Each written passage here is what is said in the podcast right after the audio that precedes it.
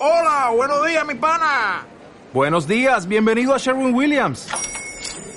¡Ey! ¿Qué onda, compadre? ¿Qué onda? Ya tengo lista la pintura que ordenaste en el ProPlus app. Con más de 6.000 representantes en nuestras tiendas listos para atenderte en tu idioma y beneficios para contratistas que encontrarás en aliadopro.com. En Sherwin Williams somos el aliado del PRO.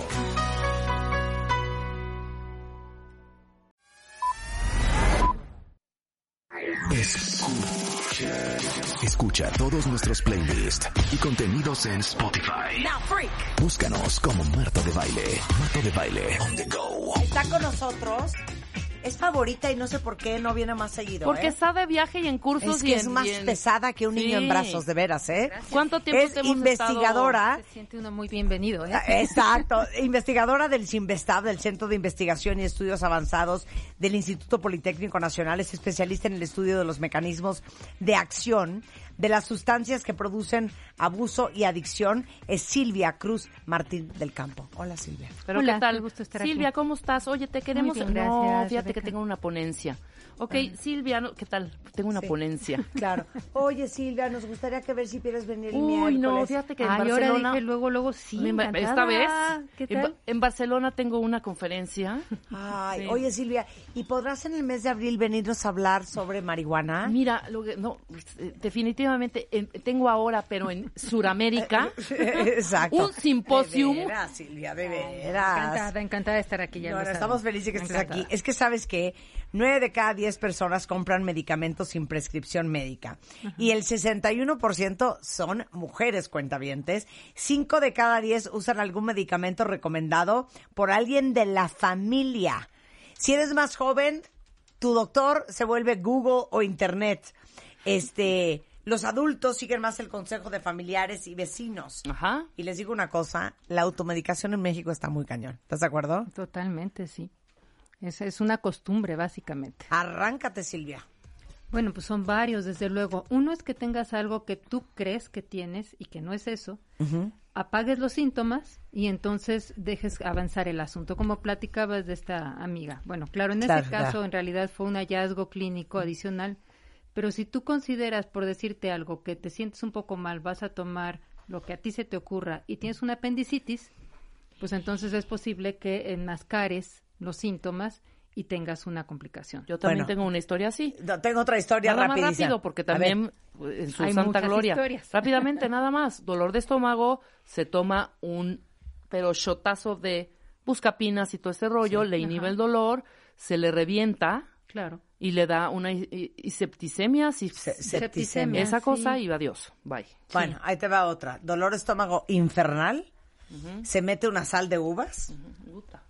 Y el dolor de estómago infernal que tenía era porque se le había reventado una úlcera. No, bueno. Se mete las, el sal de uvas. Y hace eso Y una dime si, explosión. si, si puede ser que lo que estoy diciendo le explotó el estómago, se le, le dio peritonitis, Sí, porque claro. todos los jugos gástricos, aparte, le quemaron todos los órganos internos.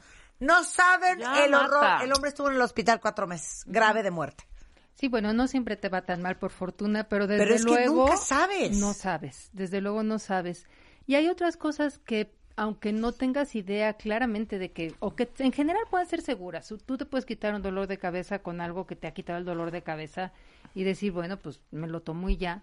Pero si tomas esa costumbre y lo haces a cada rato con forma eh, de forma repetida lo que termina lo que te puede terminar por pasar es que estos que se llaman anti- analgésicos antiinflamatorios no esteroideos o AINES eh, pues produzcan un problema renal por ejemplo o un sangrado ustedes saben que varias de las cosas que son buenos analgésicos irritan el estómago Sí, claro. entonces, bueno, puedes tener un sangrado de tubo digestivo o en el otro sentido a más largo plazo, y esto sucede con gente que por decirte algo tiene un problema de artritis o un problema que se debe atender de otra manera y que continuamente está tomando antiinflamatorios o cortisona o cosas por el estilo y pasa el tiempo y al rato además de lo que tiene porque nunca lo atendió, pues tiene un problema renal. Sí, claro. Porque sí, los analgésicos, los AINES, utilizados de manera crónica, dañan, el, tienen un, un efecto en el que hacen que las una vasoconstricción de la parte donde llega la sangre al riñón, que es muy importante para el filtrado,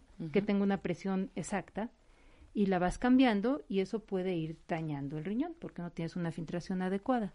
Imagínate. Y esos y son esos deben de analgésicos que la ser gente puede los naproxenos, los paracetamoles, los que son ibuprofenos, buenos, ¿cuáles? por claro. supuesto, pero pues que no puedes decidir cuándo tomas por cuánto tiempo y que a lo mejor tu problema de artritis o de artrosis, que son cosas diferentes, pues no lo atendiste, ¿no? Lo que Sí, necesitaba claro, era y una te estás echando el naproxeno como lo- si fuera agua ja- de Jamaica. Exacto. Hay gente que lo toma continuamente.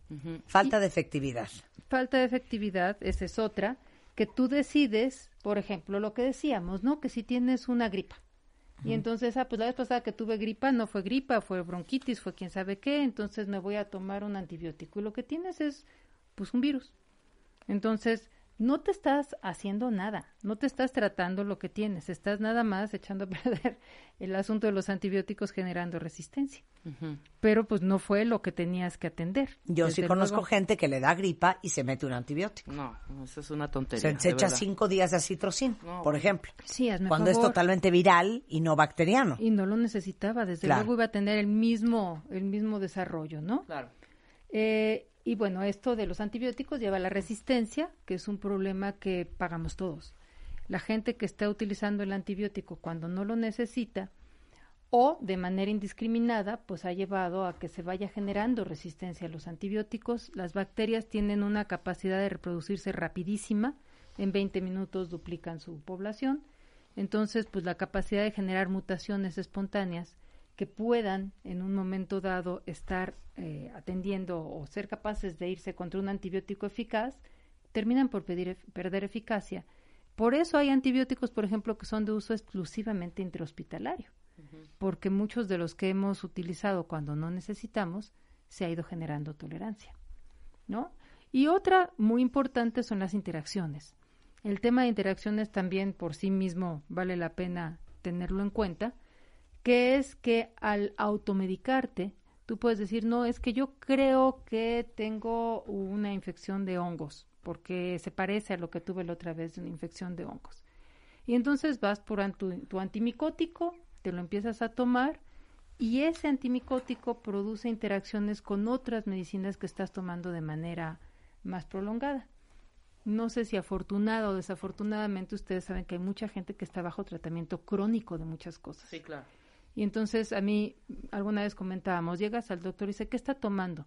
Y te puede decir, bueno, pues es que empecé a tomar, no sé, paracetamol o lo que sea porque me duele la cabeza o, o ¿qué? Netro- Metronidazol, metronidazol porque sí. me dolió, porque tenía diarrea o lo que sea.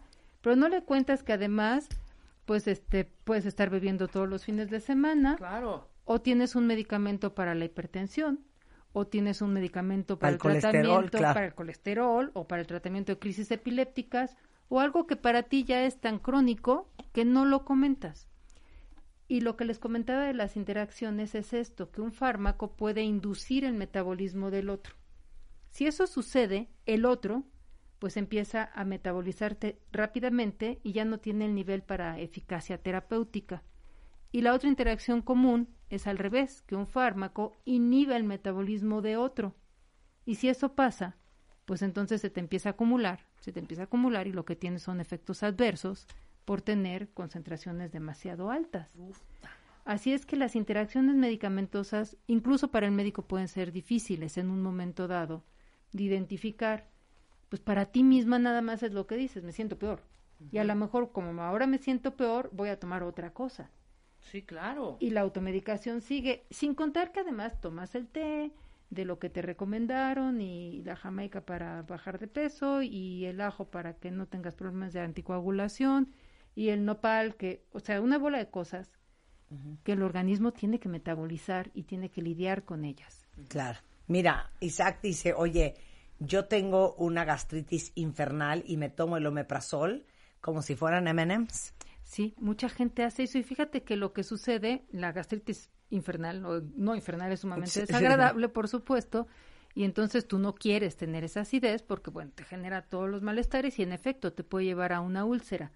Pero el uso prolongado y cotidiano de el omeprazol o cualquiera que es muy eficaz para un tratamiento, que ese es otro problema de automedicación.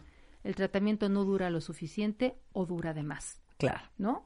Y entonces tú dices, no, pues yo vivo mal como, no tengo mis horarios, no estoy comiendo cada que debo, cada cuatro horas, sigo bebiendo alcohol o lo que sea, que me sigue generando gastritis, y entonces decido que omeprazol diario.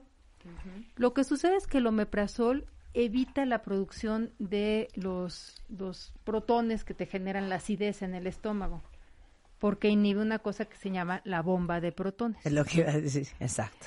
Pero si estás inhibiendo constantemente cualquier cosa en el organismo, nosotros tendemos al balance. Entonces, si me estás inhibiendo continuamente algo que ahí tengo, lo produzco de más. Claro. Eh. Como para balancear Claro. y llegar a un nivel normal. ¿Sí? Y al revés, si estoy estimulando algo continuamente, lo produzco de menos para tratar de balancear otra vez. Entonces, quien está utilizando de manera repetida los antiácidos de este estilo, inhibidores de las bombas de protones, termina por generar más bombas de protones que producen más acidez. Entonces, desde luego hay que irse a la causa de la acidez. Claro. Y, y eso es eso es bien común porque como la mayoría padecemos de gastritis, colitis, este ¿Tú síndrome de colon lo de la bomba de irritable. protón, Marta? Sí, eso iba yo a decir. No, te lo juro, es que a mí Las me lo enseñó Ana Teresa. Abreu, que es fisióloga digestiva, con el tema de la bomba, inhibidor de la bomba de protones. Exacto. Este, pero el, el problema también de eso es que muchos medicamentos que son para la gastritis, la colitis, bla, bla, bla, son tratamientos. Sí, Claro. O sea, de no dos, te tomas un. Nesium, un Dexivant. No, ni siquiera, Nada más ¿eh? porque ahorita tengo acidez. O sea, el Dexivant y el Nesium son tratamientos. Claro, el no- SI es un tratamiento. De tiempo, Entonces, de tiempo limitado, bajo ciertas condiciones. 100%. Claro. Entonces, en vez de estarte metiendo el omeprazol como en M&M's, tienes que ir con un gastroenterólogo especialista en fisiología digestiva, que es Ana Teresa Abreu, por ejemplo, para que te ponga un tratamiento para parar la causa del asunto. Claro. Porque, claro, cuando te automedicas estás clavada en el síntoma nada más. Así es, y además, pues, por ejemplo, en una cosa como acidez, de verdad, muchas veces es que la gente no come a sus horas. Sí, claro. O sea, es ni una siquiera cosa... es tanta la 100%. sorpresa, ¿no? Claro. Pues, si, si está todo el día mal Claro. pasándose. Oye, y trajiste una lista, Silvia, de cuando nunca deberías de automedicarte. Bueno, si estás embarazada, quizás sería la primera, ¿no? Híjole, Porque entonces ni siquiera te estás claro. automedicando tú solita, estás automedicando a tu pobre bebé que está en desarrollo y mientras más en desarrollo estés, mientras más en formación estés, más efecto adverso puedes tener. Otra de las cosas es que si tienes vómito, mareo, cosas por el estilo y, tuviste, por ejemplo, un golpe en la cabeza, pues desde luego que lo último que debes decir es, ah, pues me tomo algo para que se me quite el mareo, sin haber visto cuál es la causa. Si tienes alguna algún síntoma que ha durado más tiempo, como que puedes estar aumentando mucho de peso o ganando mucho de peso, sin que aparentemente haya una causa, desde luego requieres atenderlo. Otro caso de no automedicarse, porque ni siquiera estás enferma, es cuando decides que no vas a dormir, ¿no? Y entonces dices, es que no voy a dormir porque tengo que preparar mis exámenes, o voy a manejar toda la noche, o lo que sea, y se echan pues cosas que son estimulantes, que son anfetaminas, y que lo que puedes caer es en un asunto de, de dependencia, de adicción. Y eh, cuando tienes dificultades que obviamente te están haciendo que ya no funciones bien en la cotidianidad, no puedes estar tratando de resolverla con curitas, poniéndote algo para el dolor de cabeza, para el dolor de estómago, para el insomnio, para etcétera, ¿no?